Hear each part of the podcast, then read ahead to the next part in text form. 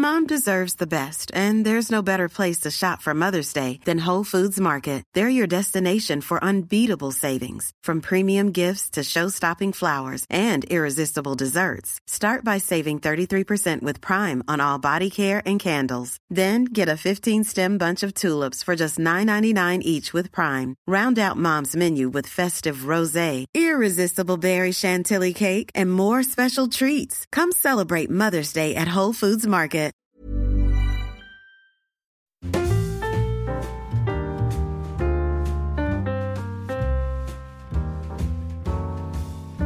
Hola, ¿qué tal amigos? Bienvenidos al tercer episodio de En Crisis. Yo soy Xavi Robles y conmigo tengo a Pedro Ample. ¿Qué tal, Pedro? Muy bien, yo soy Pedro Ample.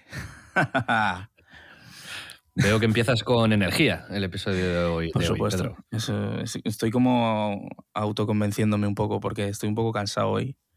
Xavi, no sé qué me pasa. ¿Es la edad, quizás? Bueno, has trabajado mucho.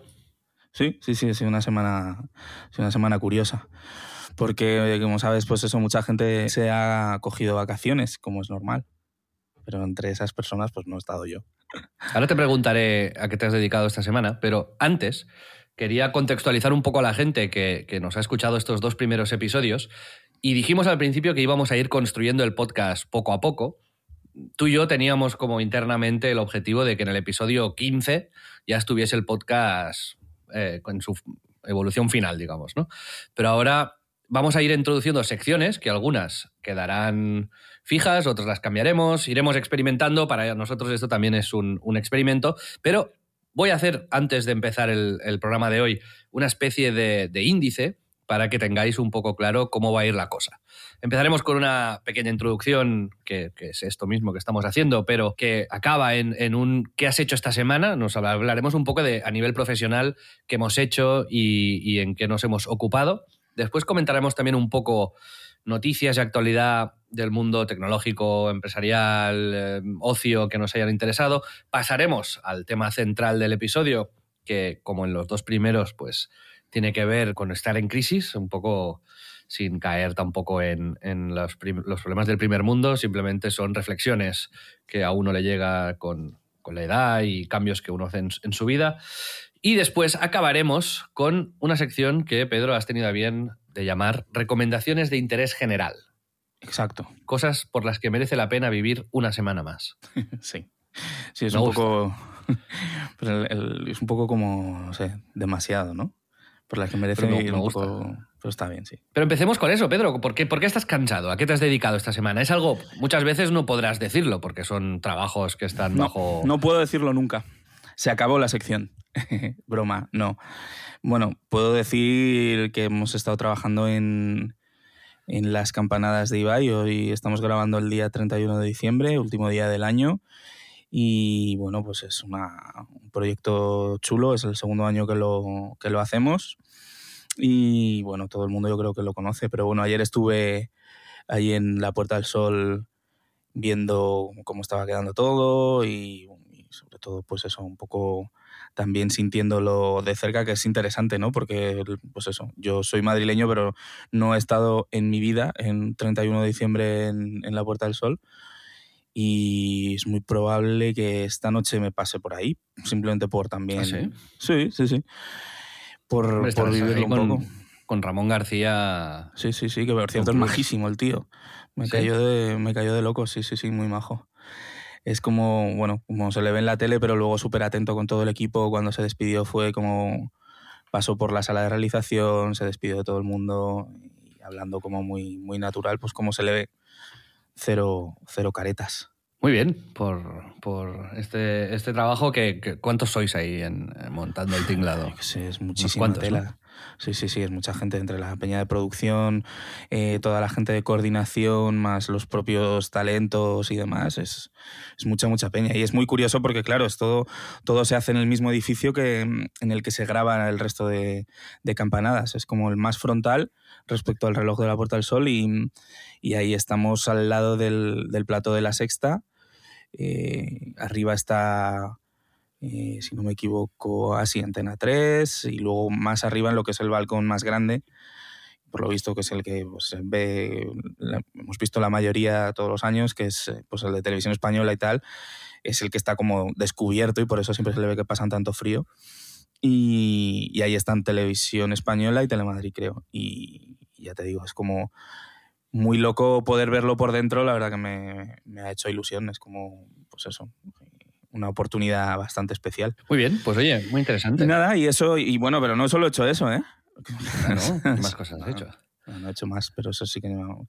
hay como briefings y cosas que hay que responder, pues porque obviamente los clientes se van de vacaciones, pero dejan, dejan deberes. Entonces, pues como somos pocos, pues he tenido mucho, mucho trabajo esta semana. Pues nos irás contando a medida que pasen las semanas proyectos en, los que, en los que andas trabajando. Yo esta semana la, la he tenido de vacaciones. A partir de ahora estamos grabando algunos podcasts, digamos, anticipados, por eso a lo mejor cuando publiquemos el tercer episodio ya han pasado unas semanas de, desde el 31 de diciembre, pero nuestra idea sí que es ir grabando semana a semana porque, porque los podcasts van a empezar a tener cierto contenido de actualidad. Y, bueno, he estado de vacaciones, pero sí que, bueno, la semana pasada nos fuimos a Logroño con los socios de Dux, que sabéis que es este equipo de eSports y también fútbol real. Tenemos un equipo de fútbol femenino, que, es el Dux Logroño, un equipo de fútbol masculino, que es el Internacional de Madrid, el Dux. Y justo jugaban los dos equipos en Logroño este fin de semana. Y es, eh, bueno, eh, fue al final un poco fail porque el, partido del fútbol femenino se suspendió por, por COVID. En el equipo rival había varias jugadoras pues indispuestas, pero tuvimos la oportunidad de, bueno, tampoco de hecho de ir ni por la calle Laurel ni cosas de estas, porque teníamos un poco de miedo de, la pandemia, sí, pero como en el exterior y tampoco nos portamos. No vivimos la full experiencia Laurel, ¿no? Por así decirlo. Pero yo me lo pasé muy bien porque la, directiva del Dux Logroño fue muy, muy atenta y muy amable y nos, nos obsequió con, con una caja de hidromiel o sea, una botella, que había una caja con dos copas, con el logo de Dux, de hidromiel, que esto es lo, lo que bebían los, los vikingos, Pedro. Hidromiel, exacto. Sí, es eh, lo que vivían los vikingos y ahora nosotros. Somos, eh, Gracias a nuestros amigos. De, Logroño. Logroño, eh, muy bonito, por cierto. Muy chulo, sí. Sí, sí, sí. Lo pasamos muy bien. La verdad que efectivamente yo creo que un poco bajón, porque además fue cuando pues empezó esto del, del omnicroma a tirar fuerte y nos acojonó un poco, bueno, con razón, con motivos. Y pensábamos haberlo disfrutado más y haber pues, estado en más sitios y tal, pero, pero bueno, así una buena oportunidad de vernos y de, y de juntarnos todos para, pues, para ver fútbol y para tomar vino. Efectivamente. También me he comprado un micro nuevo. Estoy ahora usando ese mismo micro con un pop filter. Es el Shure MV7, creo que es. Espero que se me escuche un poco mejor porque en los dos primeros episodios se los pasé a Víctor Correal y bueno, me criticó la calidad del sonido, decía que había eco. ¿En el tuyo o en el mío? en el mío. Decía que el tuyo se escuchaba perfecto. Dios, increíble. Gracias, Víctor. También, Pedro, este, en, algún episodio invitaremos a alguien, a Víctor, obviamente, o a Alex Martínez Vidal, o a, otra gente que, quiera pasarse por aquí y que quiera estar eh, está ahora con, nosotros. Sí, o incluso Ramón Calderón, ¿no? El expresidente del Real Madrid. Podríamos hacerlo, sí. También he descubierto, me he hecho el Zencaster, que es la, web en la que grabamos eh, esto, he descubierto que hay sonidos, como este, por ejemplo. O sea, esperad que juegue con, con estas movidas en el futuro. me, lleva, me lleva a la crisis absoluta. Oh, fuck. Vale. Mira, te puedo poner un piano de fondo también si quieres. Eh, puedo hacer muchas cosas. Pero si te parece, podemos empezar a comentar ya algunas de las cositas que tenemos apuntadas, algunas de las noticias, o, mejor dicho, cosas que vemos en las noticias. Esta sección, en principio, la planteamos como esto. Eh, nosotros solemos navegar por Internet, como eh, tenemos una serie de webs de referencia, y hay contenido que normalmente pues nos lo pasamos por WhatsApp o, lo solemos comentar y, creemos que está bien hacerlo en directo porque, porque, bueno, al final no dejan de ser los temas que más nos interesan, ¿no? Y te quería preguntar si tú tienes alguno. esta semana. Mm, sí, bueno, te voy a ser honesto. Hemos empezado, hemos tenido la idea hace una hora de esto, pero he visto un artículo que me ha gustado como para comentar, eh, que llama la atención el titular en el país, que dice, es de Kiko Llaneras y dice, el mundo no empeora, mejora. 43 buenas noticias para empezar 2022 con optimismo. Son 43, igual leerlas todas es un poco. no sé, está todo como bastante listado. Igual podemos ir rápido. Yo te diría que las, que las que más te llamen la atención. Vale, pues es que hay 43, vamos a ver. Mira, por ejemplo, hay cosas como que, me parece como relevante porque efectivamente es un titular que parece que tiene este punto buenista y tal, pero que, joder, el optimismo es necesario en esta época. Entonces, em, hemos vacunado a medio mundo en 12 meses. El 49% de la población mundial recibió su dosis. ¿Qué te parece esta noticia? ¿Te da optimismo? Pues muy buena noticia. Yo creo que hemos visto con esta última ola que la mortalidad eh, no, ha, no ha sido como en otras olas y en parte es gracias a la vacuna. Total. Eh, se habrán evitado millones de muertes. En Estados Unidos se estima un millón las muertes prevenidas. En Reino Unido se calcula que se han evitado 100.000 solo hasta agosto. Bueno, estos cálculos...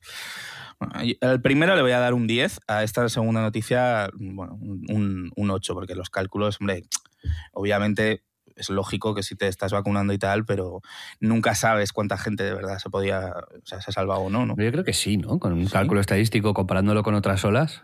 No sé, Xavi, yo no soy estadista, tío. O sea, yo no, no, no Pero te has, metido en te has metido en ese jardín tú solo, ¿no? De, has puntuado... He puntuado bajo porque me, ha dado la, la gana, en realidad. Sí. Vale. La economía global creció un 6% este año.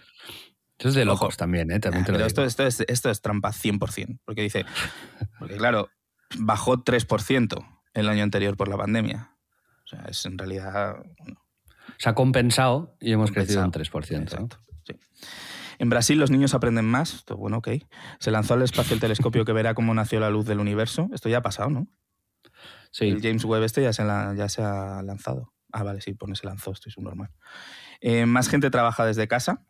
Buena noticia. está, muy bien, ¿eh? es un buen cambio este. ¿eh? Sí, sí, sí, sí, eso me gusta. Y creo que queda. Un día podríamos hablar de esto específicamente, del teletrabajo. Sí. Y proponer maneras de teletrabajar adecuadas porque creo que queda mucho que trabajo por hacer en el teletrabajo todavía. ¿no? Estamos aprendiendo y en cuanto a herramientas, a dinámicas, a horas, a optimización del tiempo, a cuántos días voy a la oficina versus cuántos me quedo en casa. Hay mucho que hacer ahí. Es, ¿eh? es, un, es un tema muy interesante. ¿Por qué no te parece si pasamos un poco por encima de él? Porque no sé si nos va a dar para un tema entero, sí. ¿Tú qué quieres? ¿Quieres hablarlo ahora, digamos? Sí. Claro, o sea, por lo menos decir, por ejemplo, eh, ¿Cuál es tu mix después de la experiencia que hemos tenido todos eh, obligatoria de quedarnos en casa y tal? Ahora que ya puedes hacer un poco más lo que quieres eh, dentro de los límites lógicos, ¿cuál es tu mix perfecto para teletrabajar o cómo te lo montas para que tu ideal, vamos? Para mí lo ideal es no fijar una hora de, de empezar súper agresiva, es decir, entre las ocho y media y las once, por decirte algo, comenzar depende del sueño que tengas. Creo que es un plus muy grande el poder dormir hasta que estés descansado. Creo que esto es, hay, que, hay que valorarlo. El teletrabajo nos ha aportado esto. Y luego, unas seis horas al día de, trabajo intenso. Yo cuento que en el, si vas a la oficina, sales a comer, al final son seis horas efectivas de trabajo, ¿no? Sí. Eh, hacer seis horas en casa creo que está bien, con un espacio limpio, un ordenador adecuado, y, luego creo que lo que todavía yo no... no o sea, hay, eh, las herramientas, ¿no? Slack nosotros utilizamos en la empresa, por ejemplo, que funciona, funciona muy bien, pero creo que deberíamos de, implementarlo todavía más, ¿no? Hacer reuniones rápidas, hacer videollamadas cortas. Creo que hay que reducir un poco el, el tiempo de cada actividad que hacíamos antes, ¿no? Las, las reuniones, pues ahora, al ser mucho más fáciles de hacer porque no tienes que desplazarte ni nada, pues puedes hacer una reunión de 15 minutos, reunión de 10 minutos. Creo que esto... Pues tienen tienen eh, mucho peligro. Yo estoy de acuerdo con todo, ¿eh? incluso con lo de las reuniones más cortas o más ejecutivas, pero en muchos casos hay como que decidir cuándo verdaderamente son necesarias y especialmente lo que nos pasa con mucho con clientes es que antes las reuniones al ser mucho menos eh, telemáticas eran, estaban más espaciadas en el tiempo. Ahora tenemos reuniones con cliente muchísimo más habitualmente y es difícil que estas reuniones sean eh, pues muy ejecutivas. O sea, se, se, discute, yo creo, en mi opinión, y por norma general, un poco de más. Pero eh, yo creo que es eso, que es, es, entender todos y estar de acuerdo en el modelo de, de, de coordinación y de, de, los procesos, ¿no?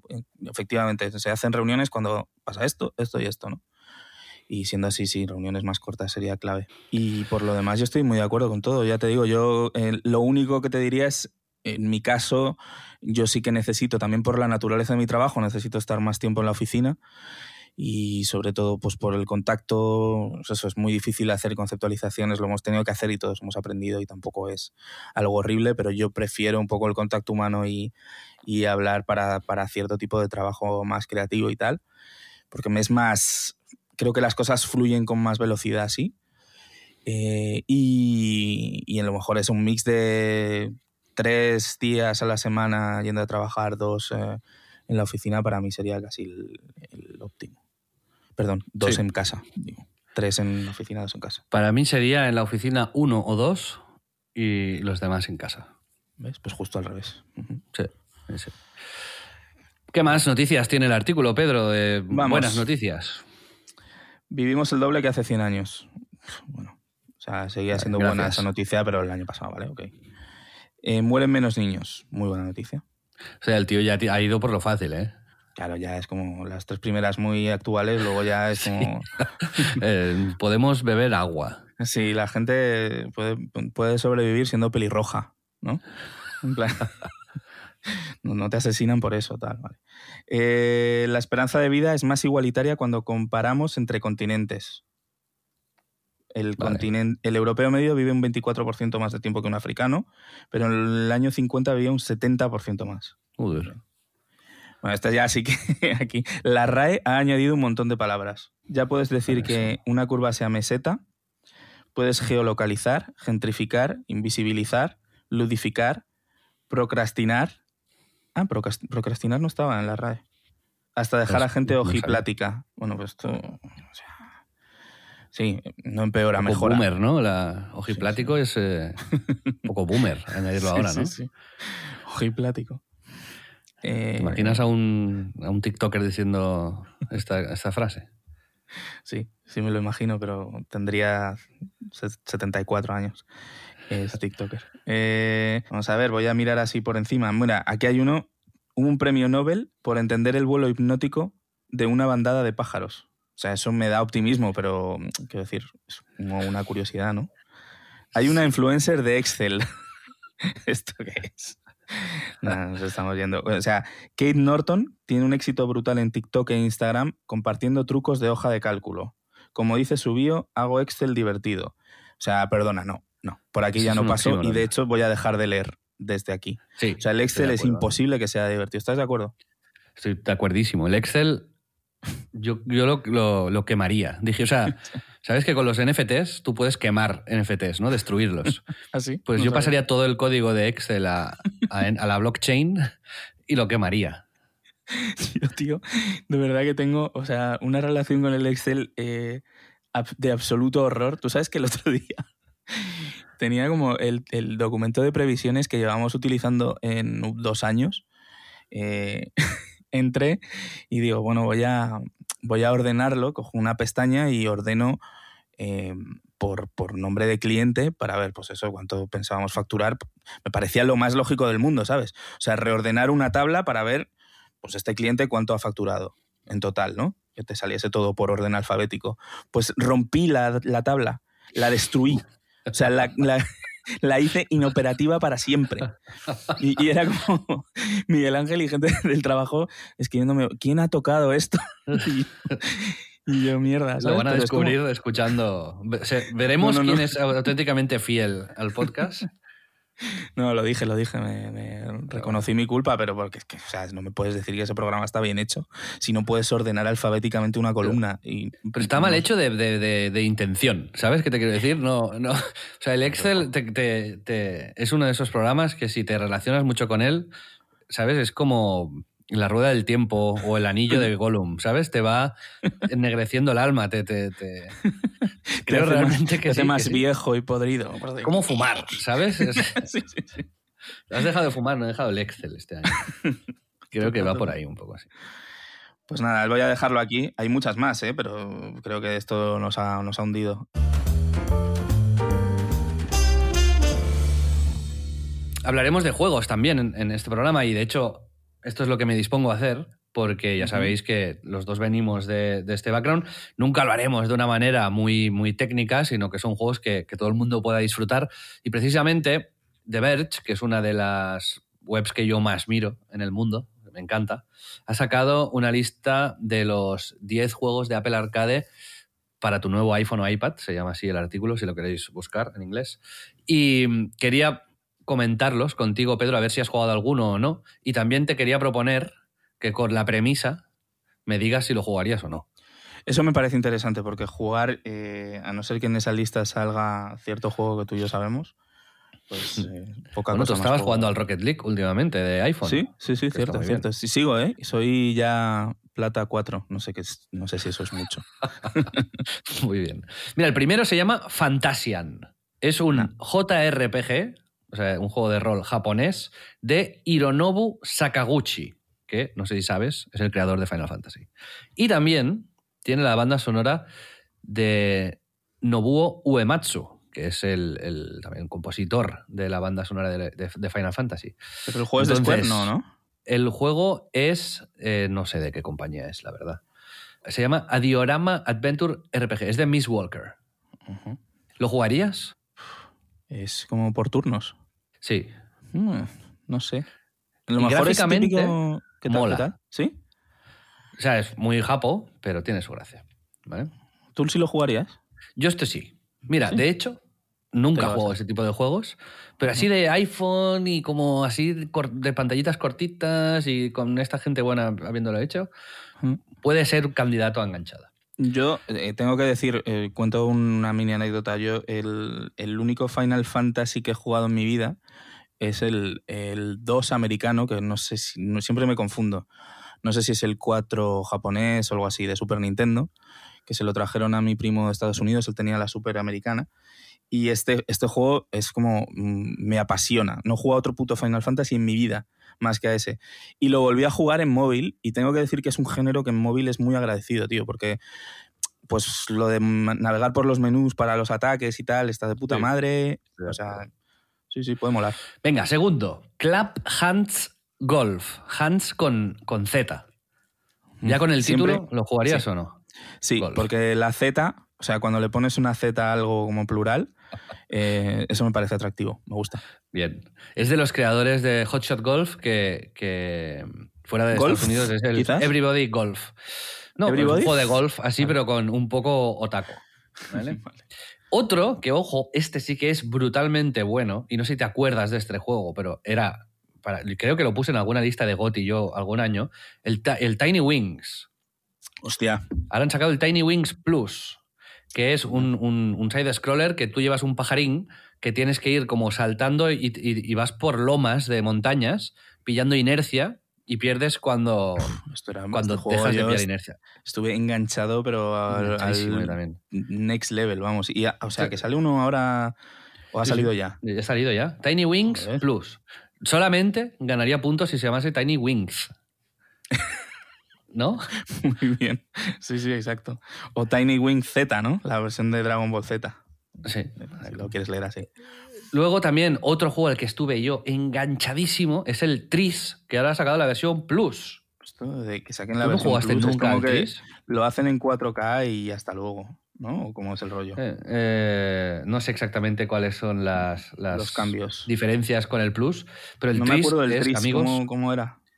Es un juego que tú tienes una serie de, de baldosas con números y las tienes que ir combinando para ir sumando eh, pues como el número 3 en plural. Yo este diría que es top 3 mejores juegos de móvil de la historia. ¿En serio? Es- sí, sí, es. O sea, el eh, Sopas de ex Eurogamer y no- ahora Chiclana, siempre cuando se levantaba por la mañana hacía una partida al Tris. Yo, yo jugué muchísimo. Es, es brutal este juego. Muy, muy recomendable. Bueno, no, Google no lo encuentra, ¿vale? Así que Está en, en- en Apple Arcade, sí. Yo ahora me he hecho el Apple One, esta suscripción que agrupa todo lo de Apple y. Sí, ¿te merece la pena? luego lo comenté al final del programa porque lo he hecho. Vale. Después también Sayonara Wild Hearts, que este juego ya tiene un poco de, Mm. de- de- tiene unos años, digamos, ¿no? Este es musical, ¿no? Sí, está, está bastante bien. Otro muy, muy bonito se llama Altos Odyssey, ahora con The Lost City. Es también un side-scroller donde vas básicamente como un poco como el Tiny Wings, saltando por lomas y desplazándote esquiando, y ¿no? cayendo y deslizándote. Sí, exacto. Está, está muy bien, sobre todo por la parte artística. Os lo, os lo recomiendo. Este juego, o sea, todos los juegos que son como evoluciones del Canavalt, ¿tú te acuerdas del Canavalt? Sí, Pues ese juego yo fui top 10 del mundo. Es mi único como granito eh, como jugador, como pro player. como pro player. Digamos que yo era pro player del Canavalt. Bueno, pues está muy bien. Sí, sí, joder. Yo me acuerdo de estar sudando ¿eh? de tensión jugando a ese juego, Qué macho. imagen asquerosa. Tú con el móvil ahí. Se me caías de las manos de... Otro, otro que tiene un plus es el Jetpack Joyride. No sé si te acuerdas también de este juego, Sí, que fue muy famoso durante un tiempo. Sí, sí, sí. Tenías que ir cogiendo monedas y esquivando movidas. Después, otro juego brutal que también recomiendo muchísimo es el Reigns. Y han sacado también Reigns Plus, que, joder, con el Plus tú. Pero el Reigns es este juego de cartas donde te van presentando Mm. decisiones y, y tú representa que eres como el, el- el señor de un castillo y te viene el bufón, te viene el guerrero, te viene el no sé qué y según las decisiones que tomas, pues mueres o no y cada partida, eh, digamos que in- in- bueno, si mueres, pues ya está, has sido Alejandro VII el avaricioso y luego renaces como otro señor y bueno, está muy, muy, muy bien este juego, lo recomiendo. Es muy guay, pero luego llega un momento en el que se vuelve como un poco repetitivo, ¿no? Creo recordar Sí. como que jugué muchísimo, pero llega un momento que era como, bueno, no me va a salir ya nada nuevo. Exacto. Y sacaron la edición de Juego de Tronos también, que estaba bastante Ah, bien. No jugué, qué bueno. Pero efectivamente, creo que es un juego que para disfrutar durante 3, 4 horas, pero merece la pena. Sí, sí, sí. Y por último, el Crossy Road Plus. Entiendo ahora que lo de Plus pues ya debe estar en todo lo del arcade, porque si no, pues oye. Pero el Crossy Roads es el, el juego ese de cruzar la carretera en rollo voxel art. Exacto. Es, eh, este juego también, todos estos es que son bastante clásicos, ¿no? O sea, me gusta el que. Que. Pero efectivamente, este sí era como el Frogger puro y duro, vamos. Y Sí. mm, lo que me pasa un poco con. Me da la sensación que es como que han cogido y les han dicho, oye, hazle un remozado y ponle un par de niveles o de opciones extra y ya está, ¿sabes? Porque Sí. es lo que han hecho literal con el. ¿Cómo se llamaba este juego que era como un simulador de, de desarrolladora de videojuegos? ¿Sabes el que te digo? Que era como. Un- eh, sí, justo ese. Ese. Sí, sí. Pues lo han sacado también en Apple Arcade, lo estuve jugando, o sea, Plus. me lo jugué hasta el final porque una vez que empiezas no puedes parar. Es como un poco loco, pero es un buen agonías. ¿eh? Tú cuando pillas un juego de estos te... Sí, sí, sí, es verdad. Sí, me angustia. Bueno, pasamos al tema central del programa.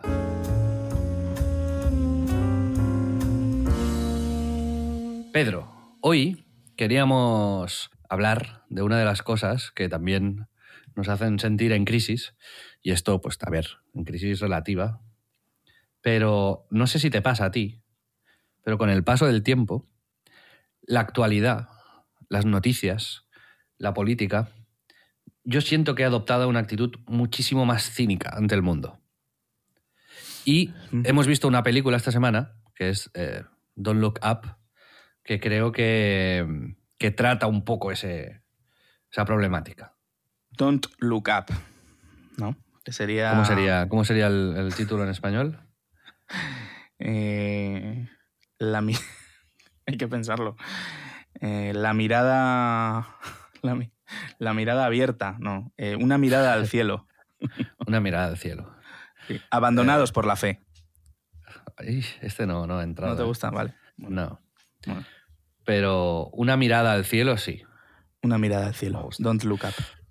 ¿Tú, tú cómo, te sientes con respecto a la actualidad, Pedro? ¿Tú, tú no, no, no, hace años no, no eras mucho más activista y te afectaba lo que pasaba? Yo, yo ahora reconozco que tengo a veces una actitud un poco cínica ante, ante lo que sucede.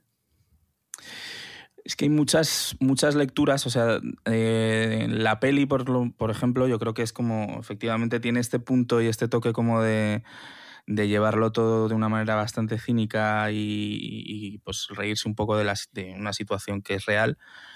Em, yo creo que efectivamente es como por naturaleza, si eres una persona que acostumbrada a intentar estar, estar muy informada y eh, tener opiniones sólidas y tal respecto a la actualidad, con esta super bifurcación de las opiniones en las que nos estamos ahora metidos, que yo creo que lo que ha hecho es como que salgan a la palestra muchos más como grupúsculos de peña que, que dice absolutas sandeces acerca de cualquier cosa. O sea, hay como corrientes de opinión diciendo que el COVID eh, pues es, eh, yo qué sé, no sé una cosa que han hecho en plastelina y de pronto te das cuenta de que efectivamente hay 100.000 personas que opinan esa puta mierda, de la que antes en cinco minutos te hubieses reído y hubieses dejado pasar, ¿no?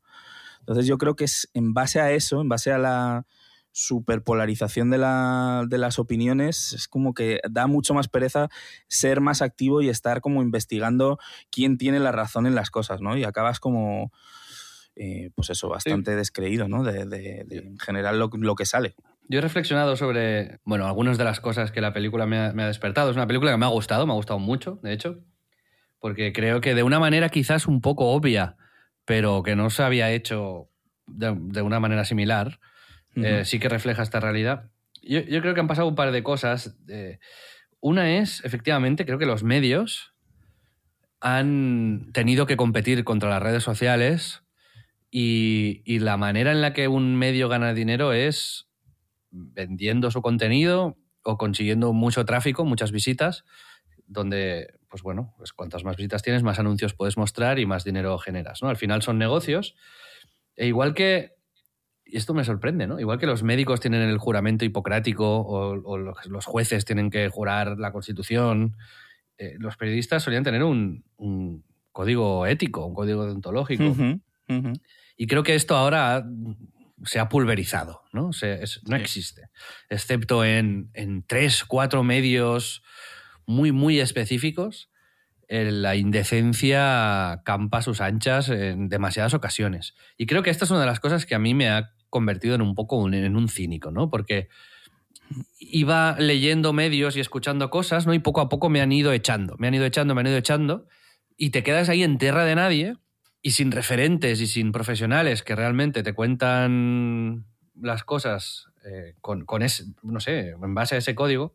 Creo que esto es, muy peligroso y mm.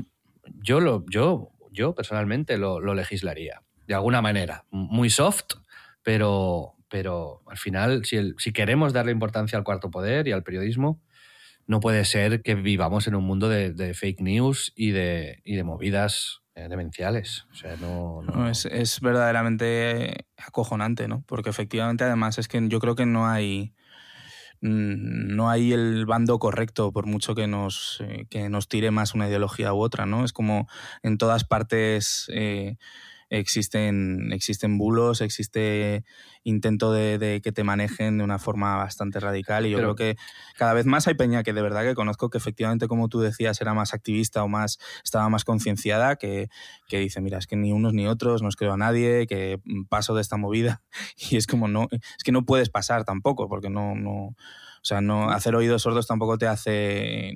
Eres parte de la, sí, pero sociedad. Sí, sí, que creo que se debería de recuperar un poco ese, ese buen hacer del periodista, ¿no? Lo que te enseñaban o lo que yo creo que le enseñaban en las universidades hace años, ¿no? A, contrastar con fuentes, a perseguir la verdad. Evidentemente siempre habrá periodismo ideológico y, está bien que, que, exista, y cada uno, pues oye, leerá o verá cosas que, tiendan más hacia, hacia su bando, pero lo que no puede ser es que, desaparezca cualquier tipo de, ética profesional en la profesión. y, creo que esto es una de las cosas, uno de los grandes males que estamos viviendo hasta que no se recupere esto. Y creo que puede pasar al final. Es gente que está dispuesta a, pagar por, por un buen periodismo y por investigaciones tal, pero seguramente de una manera distinta. Y mientras las viejas, los viejos medios se resisten a morir, lo están haciendo pues de la peor manera posible, ¿no? Ensuciando todo lo que, lo que hay. No todos, ¿no? Pero, pero muchos. Y luego también, el otro día vi una teoría, que bueno, es una teoría, es una pequeña reflexión, una tontería, pero creo que esto también tiene culpa de, la situación en la que estamos, ¿no? De que es, que es muy fácil soltar una tontería y es diez veces más, más, más complejo rebatirla, ¿no? O sea, si tú me dices el COVID nace de la plastilina, por, decirte algo, ¿vale? Tú esto lo dices en cinco segundos. Yo rebatirte eso me va a costar diez minutos. ¿Sabes? Entonces, la, cantidad de tonterías versus la capacidad de rebatirlas ah. no, es proporcional y es, de hecho, imposible de, alcanzar, ¿no? Con lo cual, pues siempre va a pasar esto, ¿sabes? Si, si, si, yo salgo en la tele y te digo, bueno, esto lo vimos en el, hay un documental del Roger Stone en Netflix que está muy bien, que era uno de los asesores de Trump, que creo que está en la cárcel ahora este señor, que mm, cuando pues, le entrevistaban el tío decía, o sea, hay que atacar, atacar, atacar, atacar todo el rato, porque atacar es muy fácil, lo puedo hacer en una rueda de prensa y se movilizan decenas de medios, pero luego refutar eso es un esfuerzo tan grande porque tienes que alcanzar por lo menos a la misma gente que ha alcanzado el ataque. Ya no va a pasar. Si el ataque llega a un millón de personas, eh, si, si, tú lo rebates, tienes que llegar a un millón de personas más. Y es muy posible que, la réplica no te la den, ¿no? Y luego esas personas te tienen que creer. Con lo cual es que no, sale a cuenta. Hay, hay un capítulo muy... De, de Bojack Horseman, no sé si tú has visto la serie. He visto capítulos, sí, muy guay. Pues hay un capítulo en que el, eh, bueno, pues el alcalde, que es un castor, y compite, o sea, básicamente, uno de los protagonistas de la serie le reta a que sí, a, hacer una carrera de esquí, a bajar una montaña con esquís, y que si el primero que llegue, pues es el alcalde. Y el alcalde dice que, que, vas, ¿sabes? Como, obviamente no, ¿sabes? Pero al final acaba aceptando, porque no le queda otra. ¿Sabes? Lo, lo, machacan tanto en medios, el alcalde es un cobarde, el alcalde no se atreve, el no sé qué. Y es un poco, es un poco esto. Y, no sé, yo le he estado dando vueltas sobre a estas dos cosas. Y creo que es a mí personalmente lo que tengo que decir. Es verdad que lo que dices, no lo había pensado, el, nivel de inconsciencia o de la diferencia, de, digamos, intelectual de gente que defiende cosas muy ilógicas pero más fáciles, es verdad que el, esfuerzo de tener que bajar a explicar paso por paso por qué esto no es así, por qué esto otro, porque además en, cosas complejas muchas cosas van unas vinculadas con otras, ¿no? No te quiero contar ya en, en, asuntos científicos que la mayoría somos absolutamente ajenos, ¿no? Pero el, es verdad que, es agotador. Yo siempre me acuerdo de una, anécdota que me hizo como, me pareció muy llamativa, a lo mejor yo tenía 10 años o algo así y estaba cruzando la calle con mi primo que tiene cinco años menos que yo, y le dije, dame la mano para cruzar. Y me dijo, no, no, no te la doy.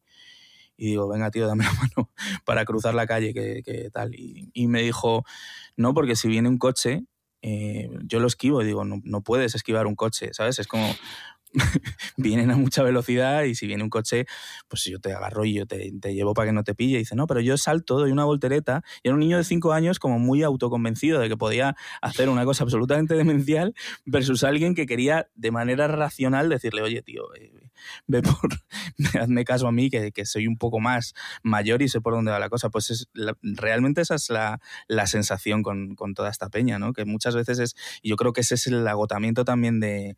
Pues, esta es la palabra adecuada, que es agotador tener que estar ah, convenciendo a la gente de que hay cosas que son hechos y hay cosas que son opinables, ¿no? Pero hay, hay, otras en las que, es la que no cabe una opinión, ¿no? Es, es un hecho. Y, eso no está claro. Exacto.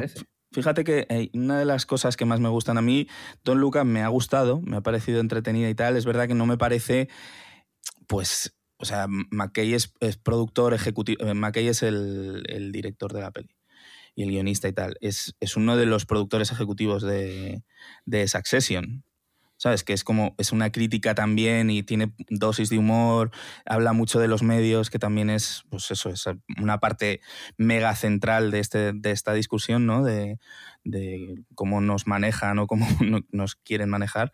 Y, y es verdad que ahí me parece como muy sublime esa crítica y aquí me parece más sencilla de entender, o sea, más, quizás un poco más, más banal, más de sketch de Saturday Night Live, ¿sabes? Más de... Eh, y eso es muy bueno para que todo el mundo, y creo que ese es el efecto que ha tenido, que muchísima gente ha sido, le ha servido para, para ser consciente de una forma más fácil de, una demencia tan absoluta en la que estamos viviendo que podría ser real, ¿no? Yo, lo que pasa es que creo, y de ahí mi cinismo, de que la gente demente que mire la película se lo llevará a su territorio. Y eso no va a cambiar nada. Entonces, yo he visto, quería también hablar de esto aquí porque creo que tiene muchísimo que ver. Han sacado un documental en Apple TV que se llama The Line. No sé si lo has visto. No, ¿de qué va? Es, eh, son cuatro partes, no, no, voy a hacer spoiler, pero es un caso real y pues, sí que voy a hablar del caso en líneas generales, de un grupo de soldados, son cuatro episodios, ¿eh? de, SEAL, Navy SEAL, son los los soldados más de élite del ejército de Estados Unidos. Esta gente que entran 5.000 en la academia y salen 5. De que son marines, ¿no? De que van por el agua y gente como dioses de la guerra. Y, son una hermandad. Esta, gente son pues, una hermandad que, que, que es hermética, se protegen y que nunca en la vida se giran los unos contra los otros.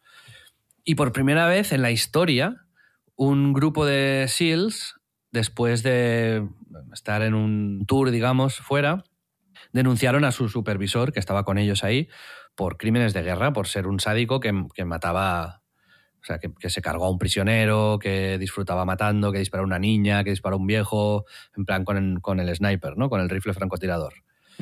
Y lo que mola del documental es que sale los SEALs que lo acusaron en cámara y van explicando toda la historia, pero también sale el acusado. Entonces tienes las dos historias, las dos partes de la historia, ¿no? Y es demencial, porque uno te explica que él lo hizo todo en plan, pues es una guerra, tal, es lo que tengo que hacer, y los otros te dicen que es un asesino en serie, un psicópata y que, está, y que es un loco. Y ves cómo conviven dos realidades absolutamente opuestas, pero que te las presentan, según cómo te las presentan y quién te las presenta, pues las adoptas o no las adoptas. Por ejemplo, la familia del, asesino este empezó a... Lo al final, bueno, en un momento lo metieron en la cárcel. Y, contactaron con Fox y medios de ultraderecha y empezaron a presentarlo como, ostras, una serie de, marines millennials están poniendo a héroes marines en la cárcel. Y esto como pues, para hacia dónde va el país, héroes de guerra ahora los están encarcelando por matar a Peña del ISIS. Y se metió Donald Trump. Y Donald Trump dijo, ese tío tiene que estar fuera de la cárcel, venga, sacarlo. Y es demencial, de verdad, ¿eh? la historia. Y, el final es, no voy a decir obviamente cómo acaba, pero el, final, los últimos 10 minutos del último episodio, se te caen los huevos al suelo. está, está, francamente bien. Pero es, yo creo que va muy ligado a la reflexión del Don't Look Up. Como dos realidades, o tres o cuatro, conviven y la gente, pues oye, de, manera totalmente natural, cuando tú ves el documental este y claramente ves que ese tío es un psicópata. ¿Sabes? Total, Pero hubo una parte de, la población muy, muy grande que lo, trataba de héroe. Y, en mi cabeza eso no. Eh, bueno, y supongo que la suya tampoco. es verdad que esta mega polarización ahora de opiniones y de em, gente muy convencida en cosas en Estados Unidos antes especialmente, eh, sobre todo cuando eso, cuando te enfrentas a documentales de esto de gente que la han metido en la cárcel por algo que no estaba probado del todo, o sea, son como de blancos o negros a lo bestia, ¿no? Y es como, o sea, has hecho una cosa medio medio y no tenemos otra, otra excusa, pues para adentro, ¿no? Y, y yo creo que efectivamente es algo que, que antes por lo menos se entendía más fácil, ¿no? Pasa también con el, no sé si has visto el docu de, de Woody Allen, eh, el que está en HBO, que habla como de toda su relación con, con Mia Farrow, su hija y todo ese tema, ¿no? Es como, eh, efectivamente, eh, lo ves desde ese punto de vista y desde el prisma que te está, que te está contando la serie, en el que la hija de, de, Woody Allen te dice abiertamente y con lágrimas en los ojos que su padre abusó de ella y dices, es como, es, es, imposible no creerla, ¿no? Pero efectivamente luego hay una parte B de la historia, ahí es, es, muy complejo y efectivamente hace falta mucho conocimiento y una visión muy, muy crítica y muy, eh, muy imparcial como para de verdad poder tomar, tomar partido radical en las cosas. O sea, yo muchas veces lo que me pasa, y es una de, además de este cinismo que tú decías, es como cada vez me cuesta más ser muy radical tomando parte, partido por las cosas. O sea, sí. tengo que estar como muy, muy, muy, muy, muy, muy informado y, y haber visto mucha, muchas cosas como para sobre todo públicamente, decirme, me posiciono de una, de una manera u de otra, ¿no? Y creo que esta es nuestra manera de defendernos. Lo que la edad, digamos, nos ha enseñado es este cinismo, es un mecanismo de defensa al final, para no quedar como gilipollas. Tal cual. ¿No? Sí, es sí, decir, sí. eh, es, es, así, porque tú no. Tomarte a nivel personal o, o, pillar una causa como algo tal y que luego eh, pues no, no, tengas toda la información o te la cuelen o no sé cuántos, pues eh, ya nos, nos, ha pasado, nos ha pasado muchas veces. Uh -huh. y, y, es, eh, bueno, pues es un poco, yo creo, también una actitud de, de autodefensa que tenemos. Sí, sí, Pero bueno, en fin, el, también yo para acabar sí que creo que es eso, ¿no? Que hay temas que están en, esa, en ese intermedio entre el blanco y el negro, ¿no? Pero que uno de los problemas, y queda, es evidente en la película Don't Look Up, que hay, hay temas que son o blancos o negros, es decir, hay un meteorito que, es, que viene a la Tierra y, y, va a acabar con la humanidad. Eso es un hecho. Y mucha gente en la película toma como una opinión. Y realmente no, no lo es. Es un hecho. Y mucha gente creo que, y a mí esto es lo que más me, me desespera y me agota, es que hay temas que son hechos, que no son opinables. Tú puedes opinar sobre si es mejor un sistema económico u otro, ok. Creo que eso es opinable. Pero si viene un meteorito y hay un 100% de posibilidades de que esto suceda, pues es que es lo que hay. A mí, por ejemplo, durante la pandemia lo que más, lo, lo, que más rechazo me podía generar es eso, es el utilizar de manera política y partidista la muerte de la gente, ¿no? Es algo, me parece, la línea roja máxima, ¿no? El instrumentalizar el COVID ha sido como... Cuando huele, cuando se nota que lo están haciendo por ganarse simpatía sin ver realmente el trasfondo y la, la, gravedad del asunto, a mí me, genera un asco que yo no había, no había vivido nunca así, ¿sabes? Porque creo que ese es, ha sido nuevo para mí, ha sido de esta última época el, el que efectivamente este punto que, que, muchos amigos me decían de es que no puedo abrir Twitter porque me, me angustio y me, me, cabreo y salgo mosqueado, a mí no me pasaba y ha sido cuando me ha empezado a pasar cada día. Vamos. Sí, a mí también. Y de hecho he dejado de usar Twitter e Instagram por, por esos motivos, porque ya está, se acabó. Sí, sí, sí. No... sí. Por salud mental y porque, exacto, es agotamiento. Yo, es alucinante porque eh, es, una, es una cosa bastante común en, en, Peña de nuestra edad.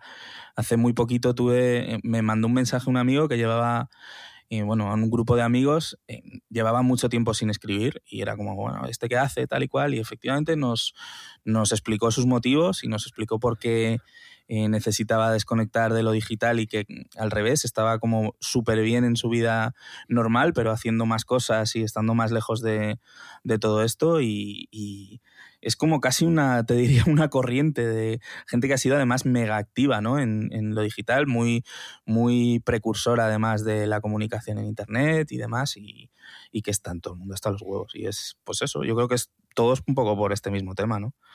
Por lo, lo, difícil y lo complicado que es el, el enfrentarte a cualquier discusión, eh, sea sobre lo que sea casi, que antes era hasta, hasta enriquecedor. ¿no?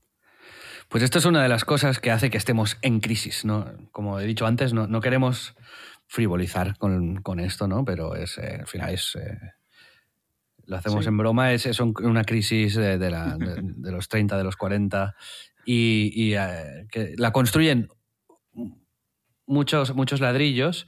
Uno de ellos es pues esto, ¿no? Hablamos también de, de, de otros temas en episodios anteriores. En, en, el futuro tenemos preparados ya también varios temas de estos sobre los que reflexionar, que son temas normalmente que, que han cambiado y se han adaptado a la, a la edad que hemos ido eh, teniendo, ¿no? Por ejemplo, un tema que hablaremos algún día será el hedonismo. Cómo encontrábamos placer antes, cómo lo encontramos ahora, diferentes maneras de, de, de disfrutar de las cosas y, y creo que es un tema que también puede dar de sí. Pero Pedro, si te parece bien, podemos pasar a una de las nuevas secciones, que será también una de mis favoritas, y te agradezco el nombre. Recomendaciones de interés general, cosas por las que merece la pena vivir una semana más. Es un nombre, nombre largo. A lo mejor podemos como utilizar las, eh, ¿sabes? Las iniciales. Las iniciativas, ¿no? Pero me gusta. Bueno, empieza tú. ¿Qué nos recomiendas, Xavi, esta semana? Venga, eso es un poco Espíritu Lay Low, que es el, el- el breve podcast en Twitch que hice con Juan Puig, pero recuperamos yo creo aquí un poco el espíritu porque la premisa a mí me gustaba mucho, soltar un par de recomendaciones cada uno para que vosotros las, las pilléis y las aprovechéis o no. Y de hecho, Pedro, esto es lo que proponemos, ¿no? Que yo te suelto una recomendación y tú la puntúas de, de cero estrellas a cinco estrellas. Se me había olvidado eso, sí, sí. Perfecto. Te la tengo que vender de alguna manera, ¿no? Porque tienen que ser cosas que me... La primera es una serie de Netflix, que sabes que a mí me obsesiona la cultura coreana, creo que, que vamos hacia allá. Ah, y que, se- pues, que son- que es como Japón entró aquí con mucha fuerza, eh, Corea también lo hará. Y que como país es eh, todavía un país por descubrir a nivel turístico, no está nada masificado. Y precisamente la serie va de esto, se llama El Glotón y el Peludo, y son dos colegas, un actor que se llama Rain y un artista humorista, que viajan por, por Corea en moto, en una moto bastante guapa. Al principio empieza con una BMW, luego van con una Harley.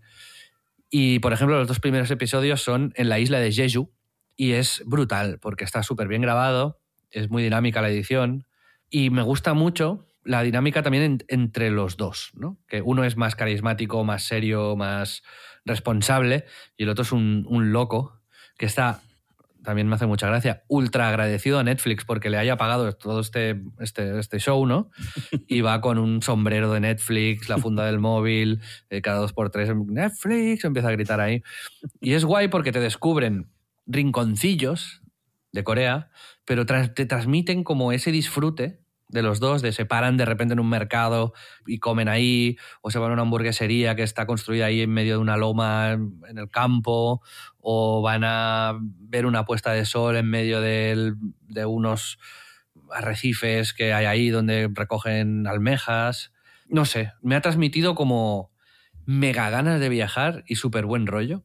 Y creo que te interese o no te interese Corea, es un formato chulo de ver y so- para, para- digamos, yo lo aconsejo para, para ganar alegría de vivir. Creo que esto es lo que te da este show.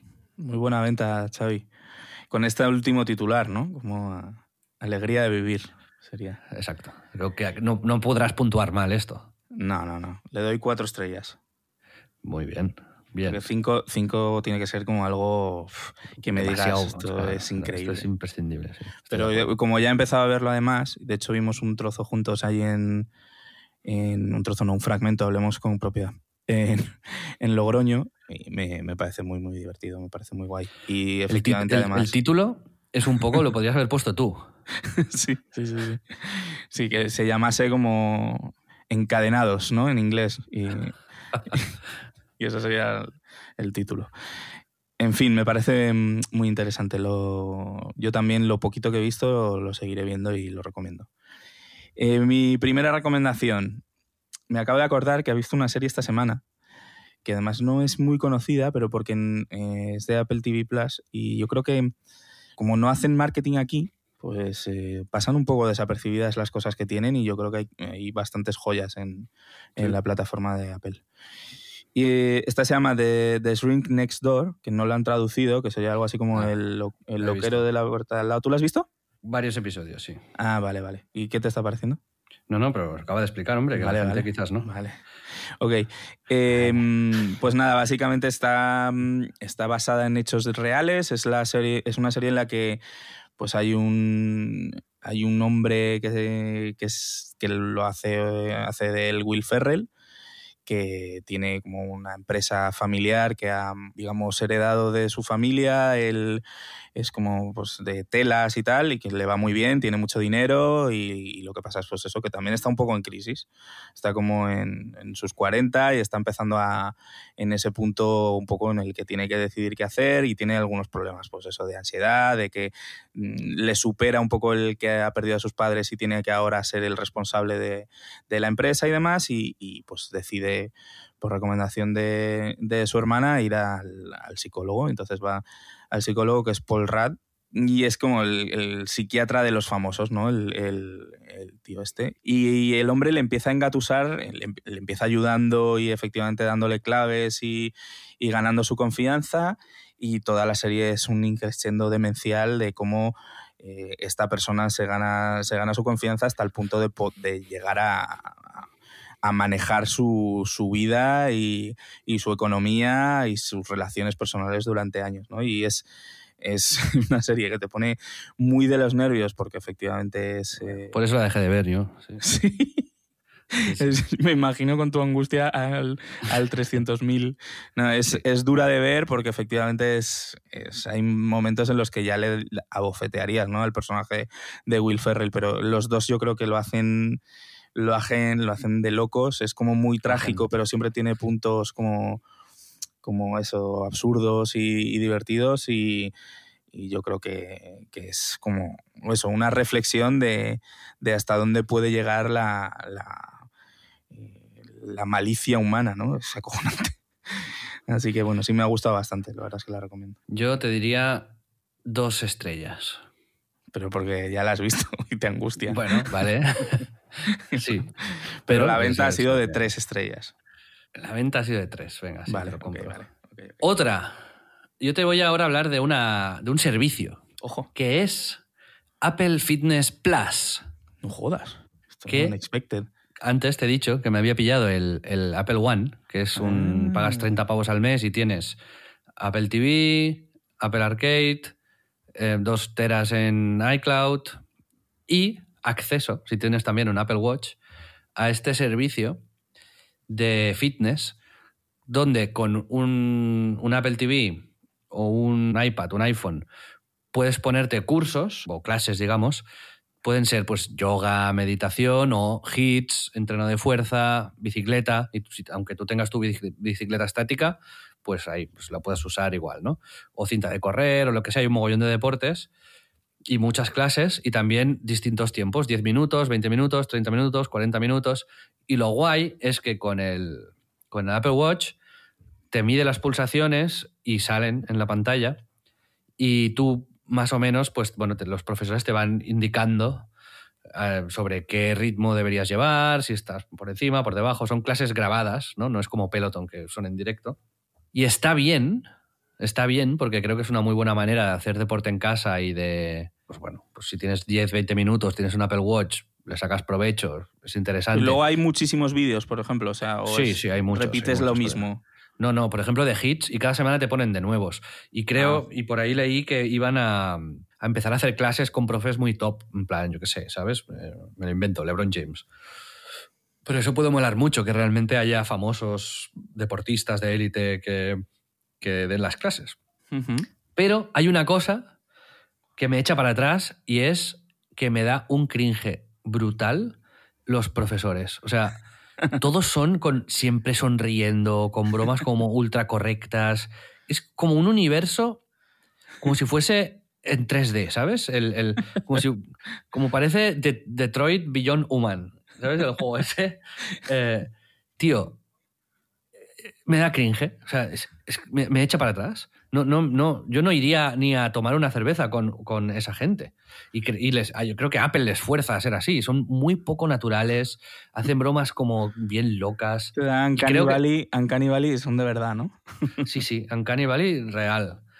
Y, y entiendo que tienen que llegar a todo el mundo y apelar a todo tipo de gente de todas las edades, pero joder, a mí, a mí me han perdido, ¿eh? Ahí en el mix este.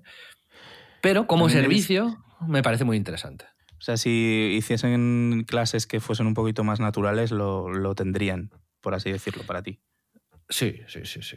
Pero, sin embargo, creo que lo voy a seguir usando y que, ¿qué tal? Lo que he hecho una crítica constructiva dentro de la recomendación. Entonces, como servicio, ¿qué piensas del Apple Fitness Plus? ¿Lo, usarías? ¿Te tiene sentido para ti? ¿Te gusta? A mí me, me, es difícil dentro de que ahora mismo estoy en un momento de mi vida en el que no estoy en un momento muy activo de ejercicio, me es difícil encontrar una rutina de ejercicio en mi casa. Y alguna vez que lo he hecho, me, me he acabado cansando precisamente por eso, porque era como o los contenidos no estaban lo suficientemente no sé, tiene que ser algo que efectivamente te entretenga un poco a la vez que, lo estás haciendo, ¿no? Y para mí en ese mix, si efectivamente el contenido da cringe, no sé si me animaría demasiado a... Puedes mirar los trailers, yo os animo a que lo miréis, que entréis en Apple Fitness Plus y miréis los trailers de las clases y entenderéis lo que os digo. Muy Apple y muy americano eso de, que haya como... Lo que tendríamos que hacer es cuando salga Peloton aquí en España, comprarnos una bici de Peloton, porque sabes que ahí las clases son en directo y tú y yo nos podemos añadir amigos y podemos ver cómo lo está haciendo el otro, podemos hacer la clase, la clase a la vez y hablar mientras hacemos la clase. Ah, eso sí me parece más ¿eh? apetecible, ¿sabes? Y como además eh, lo que dices, que efectivamente las clases ya son distintas. Al ser en directo y tal, y, con personas reales, y que además eh, me contaste tú, ¿no? Que como ellos pueden ver cuál es tu progreso y decirte, venga, ánimo, Xavi, no sé qué. Sí, sí. Y eso yo creo que tiene. Es, el camino, eso sí que me parece más llamativo. Gamificar el deporte de esta manera. Pensad que Peloton tiene ya en Estados Unidos 3 millones de, suscriptores y creo que la valoración en bolsa ya es de 10.000 millones. Se está convirtiendo en una empresa de fitness eh, exageradamente grande. A pesar de que han tenido algún que otro problema, tuvieron que retirar la cinta de correr porque era se mataron varios niños ahí, era la hostia, de peligroso. Se mataron. Pero ¿Eh? Pues porque no, pues tenía cantos y era insegura y no sé qué. Rollo hasta el punto de matar a niños. Sí, sí. Pelotón mata a niños, diría. sí. Pero bueno, como servicio con la bici estática y tal, está súper bien porque ya, os digo, las clases son en directo y además se gamifica todo el proceso y tienes también un track record de todo lo que has ido haciendo, puedes ver tu progreso. Está, está muy guay. un día podemos hablar de todo el tema de rollo físico, fitness. Sí, me parece muy bien. Guay. ¿Estrellas que le pones al servicio? Apple Fitness Plus. Le pondré dos también. Hostia. Sí, tío. Es que para mí es lo que te digo, el contenido y es fundamental. Si no me motiva y no me apetece verlo, no, no voy a seguir. Necesito, sobre todo al principio, como engancharme, ¿sabes? Y, y no tiene pinta de que eso me enganchase mucho. Venga, tu último tema, Pedro. El último, rápido. El, es muy sencillo. Mm, eh, me he puesto a jugar de manera absolutamente rara al Spider-Man Miles Morales de PS4. Digo, PS5, perdón. Eh, era como mi primer juego, el único que me compré en físico de PS5 y no lo había jugado, lo había dejado. Y es, me parece que es un juego bien hecho, sólido, es, visualmente es como mega espectacular. Ya lo era, o sea, yo sí me pasé el, el Spider-Man de Play 4 y me pareció muy guay, pero al final es, es un poco este punto en el que yo ahora puedo consumir videojuegos de este tipo, que son misiones rápidas, eh, variadas, un árbol de habilidades asequible, que al final te hace trabajar un poco, ¿no? No, eh, vete no, no, Vete para allá. No, pero al final es, hay misiones más complejas y la, a ver, lo peor es la historia, que está un poco escrita la noche antes de la entrega, ¿sabes? Pero eh, es como sencillo y gratificante y las, y las misiones pequeñas no son una mierda, son como, son como divertidas y están en el punto suficiente como para que, que no diga o, me frustre porque es muy difícil o, al revés, o diga es muy repetitivo. Y no sé, y es como más o menos como a nivel de la demo técnica de Matrix esta que está guay que han puesto en, en PS5 y Xbox, solo que a esto puedes jugar y, eso como en, momentos así, tal, el hecho del el balancearse por Nueva York y tal, a mí es que me, parece brutal, me parece súper chulo. Así que esto lo recomiendo, si no lo habéis jugado, y que seréis los únicos conmigo. Así que... Muy bien, pues eh, le pongo un 2 también. vale. Te No, a ver, eh, a mí estos juegos de trabajar tampoco... Porque te he dicho que no es de trabajar. Sí, puedes decirme de misa, pero no te voy a creer. FIFA, trabajar en el FIFA, tío. Ya ves, chaval. Peor.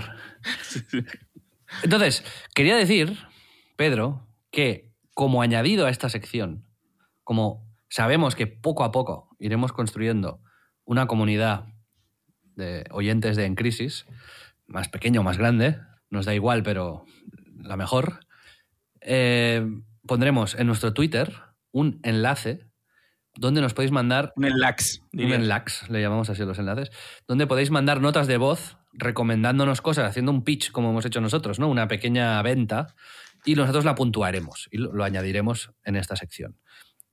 Si, si, no queréis mandárnoslo en formato audio, que sería lo ideal, porque nos haría mucha ilusión, lo podéis hacer simplemente tuiteando a la cuenta de, de abierto y lo leeremos. ¿Te parece bien, Pedro? Me parece increíble. Ahora tengo yo que. Ahora esto, todo esto lo, publicaremos con un programa de, Spotify que se llama Anchor.fm, que es la hostia. Si queréis hacer podcast, alguno de vosotros, mirároslo. Yo lo he descubierto hace poco y es lo que me animó del todo a, hacer esto, porque facilita el trabajo la hostia, te da estadísticas, puedes usar música de Spotify. Increíble, está muy bien. Y bueno, pues eso permite también insertar notas de voz y audios que te mande la gente. Vale, pues si te parece, y para terminar esta sección de recomendaciones de interés general, cosas por las que merece la pena vivir una semana más, voy a leerte eh, estrenos próximos o recientes, porque como esto todavía no sabemos cuándo se va a publicar, tampoco quiero que decir, no, la semana que viene sale no sé qué. Vale. Em, he hecho antes una investigación, bueno, me he abierto como unos links donde salen cosas que salen. Y bueno, cosas así verdaderamente nuevas. Se las puntúo de manera frívola también, ¿no? Sin saber, muy, sin saber muy bien de qué, de qué va, con, solo con, lo, con el título y lo que me digas, yo te digo... O sea, yo te voy a decir, este, este mes se han estrenado en el cine Matrix, Spider-Man y Cazafantasmas. Es muy probable que no hayas visto ninguna y que ninguna de esas tres te importe una mierda. ¿Es así? Matrix sí. Matrix me interesa. Matrix ¿Ah, la, apruebo. Eh, Spider-Man la veré. Y ¿Ah, Fantasmas no me interesa mucho. La verás cuando salga en, la tele. Sí, Cazafantasmas también la veré también en un servicio estos, cuando salga así.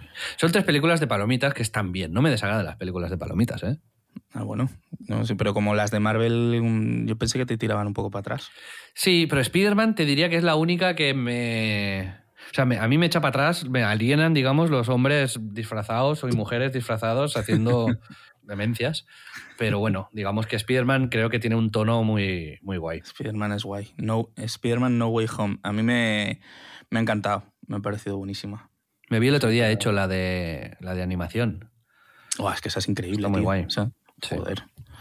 Esa me compré en plan súper comido el, libro de arte y todo. Es que me parece brutalísima.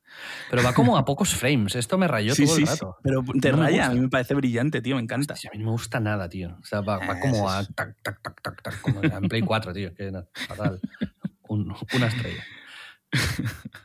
bueno, Spider-Man No Way Home, por cierto, que se, eh, se podría titular Spider-Man Sin Miedo a Soñar. Eh, eh, Spider-Man, eh, Nuestro Hogar. Este también, sí. Está bien. El hombre arácnido pierde su hogar. ¿Sabes cómo es Spider-Man en italiano, no? dilo, dilo. L'uomo ragno. O l'uomo ragno. Sí. Este fue nuestro. Cuando fuimos a, a Milán, eh, estuvimos todo el día con eso, sí. Bueno, más cosas. También fue la mano de Dios la han estrenado ya en Netflix de Sorrentino. Ah. esta sería Estata la mano titío. Es esta la mano de Dios. ¿Y qué es? ¿Una serie, una peli? Es una peli, tío, de Sorrentino. De, ¿Sabes quién es Sorrentino? Maradona. Sí. Sí, es, es como una especie de biopic del, del director. Bueno, es como inspirado en su vida, pero como él creció en Nápoles y tal. Tengo entendido, ¿eh? no la he visto todavía, pero soy súper fan de Sorrentino, me flipa. Yo también es brutal. Y, es eso, y habla pues un poco de, todo el, en Nápoles en los 80 y demás. O tiene, tiene muy buena pinta. Échame una mano por Dios, se llama. Eh, la mano de Dion, del Dion. es la mano de Dios, vale. Em, ¿Qué más? Se estrena Morbius el 28 de enero, que estoy hablando de Spider-Man, es la peli... Bueno, es que no sé si sabes que en Sony tienen como eh, una vía paralela a las pelis de Spider-Man, que están como en el universo de Marvel, donde están haciendo pelis de villanos. Han hecho las dos de Venom, que son para mi gusto terribles, y ahora van a hacer esta de Morbius, que es otro villano en el que sale el villano, pero no sale Spider-Man y casi yo creo que ni se le menciona. Me interesa como- cero. Sí, o sea, es Jared Leto, que, que por cierto tiene 50 años, Sí, sí, es increíble. La peli, eh, de hecho, nos, nos brifearon hace ya dos años, o sea, está hecha desde 2019. ¿Y qué más? Y Scream el día 14, Scream 5, que a ti te encantan las pelis de miedo. Cero, también. Salía alguien famoso, ¿no? En... Eh, no lo he visto, pero creo que sí. No sé si es como que cogen a los antiguos o alguna cosa así. Scream 2022. De hecho, es que no se llama Scream 5, se llama Scream. No sé si es. ¿Ves? Pero sale Courtney Cox, eh, David Arquette, Neff Campbell. Sí, como gente clásica como Sí, del género y de la exacto, peli. sí, sí. Más, eh, en series. eh, salió la segunda de Witcher. Dame tu puntuación. el bicho sería bicho. en español. Ay, mi madre, el bicho. el bicho. ¿Qué te parece? Muy bien, muy bien, me gusta. Esta, a mí la primera me pareció un truñazo, no me apetece nada verla a ti. No, tampoco. No me apetece nada. Hoy se estrena la cuarta de Cobra Kai. ¿Has visto Oh. esta? Sí, muy bien. Me gusta. Sí. Yo no he visto nada. Está- ¿No has visto Eh, nada? Pues bien, ¿eh? no. Es, es- es ¿Sí? bastante de confort. Está, está muy sí? bien. Es muy, está muy basada en las pelis de... de... Bueno, sale, sale Daniel San. Ah, sí. Claro. Hostia, eso mola. Eso mola. Sí. También sale un videojuego, por cierto, de, de Cobra Kai el día 5 para PC.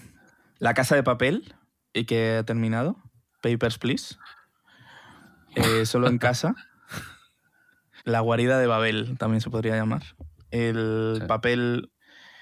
Papelón. Bueno, en fin. La casa de Mbappé. La, ca- la casa de Mbappé. ¿Qué te parece? ¿Tú has visto alguna? ¿Te gusta la casa de papel? ¿Te interesa? Al principio sí, ahora no. Creo que se ha ido de madre y, y se convierten en, en dramillas que se centran más en los dramitas interpersonales que no en eh, la premisa en sí de la serie, que es lo que me parece que la hacía interesante. Y cuando aquí es, sí, ay, este me quiere, este me deja, este me voy para aquí, me voy para allá, ya, pues para eso me miro una telenovela.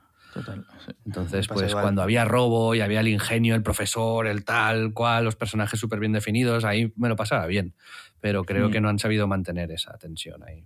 Sí, yo creo que ya ahora ya me han perdido y es difícil que me recuperen. Además he leído como eh, son amigos que me han dicho que... me- Más, aquellos maravillosos años. Una historia de madurez ambientada en los últimos años de la década de los 60 que echa un vistazo nostálgico a una familia negra de clase media. Remake del clásico de finales de los 80 en Disney Plus. ¿Qué te parece?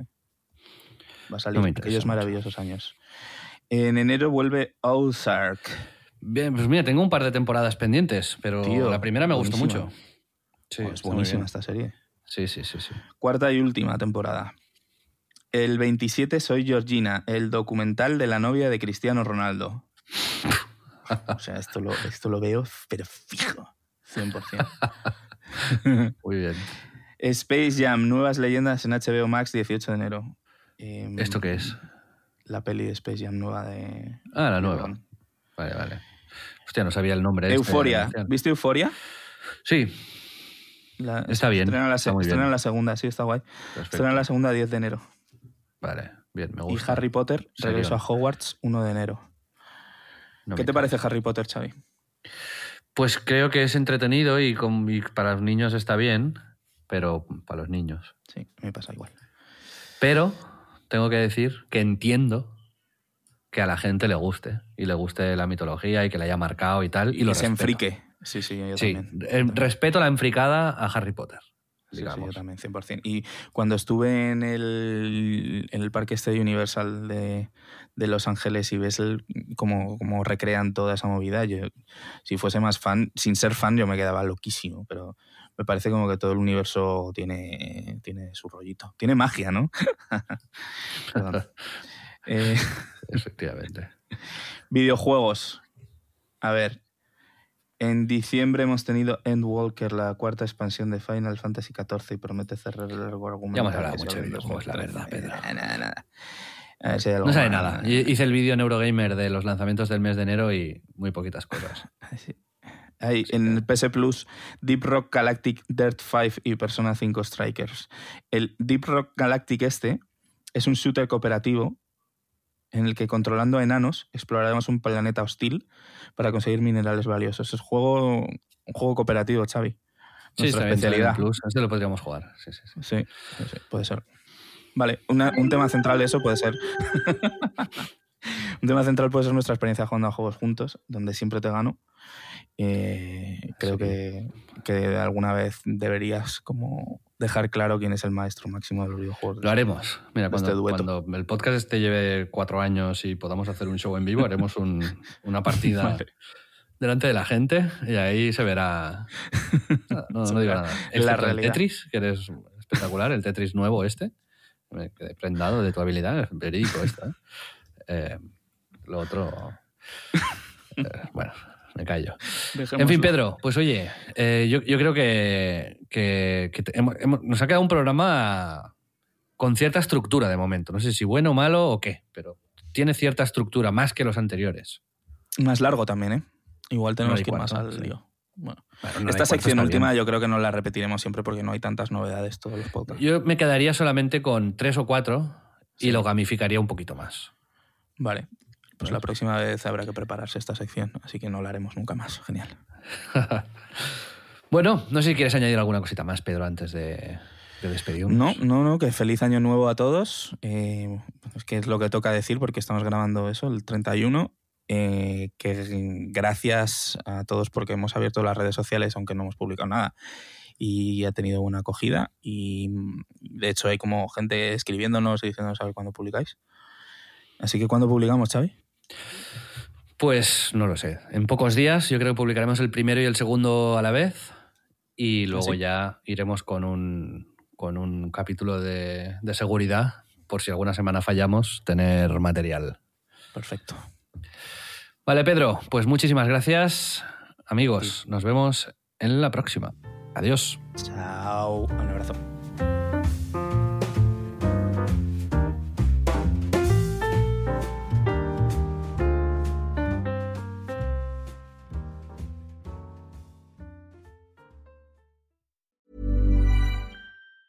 There's never been a faster or easier way to start your weight loss journey than with PlushCare. PlushCare accepts most insurance plans and gives you online access to board-certified physicians who can prescribe FDA-approved weight loss medications like Wigovi and Zepbound for those who qualify. Take charge of your health and speak with a board-certified physician about a weight loss plan that's right for you. Get started today at plushcare.com slash weight loss. That's plushcare.com slash weight loss. plushcare.com slash weight loss. Planning for your next trip? Elevate your travel style with Quince. Quince has all the jet setting essentials you'll want for your next getaway, like European linen, premium luggage options, buttery soft Italian leather bags, and so much more. And is all priced at 50 to 80% less than similar brands. Plus, Quince only works with factories that use safe and ethical manufacturing practices. Pack your bags with high-quality essentials you'll be wearing for vacations to come with Quince. Go to quince.com slash pack for free shipping and 365-day returns.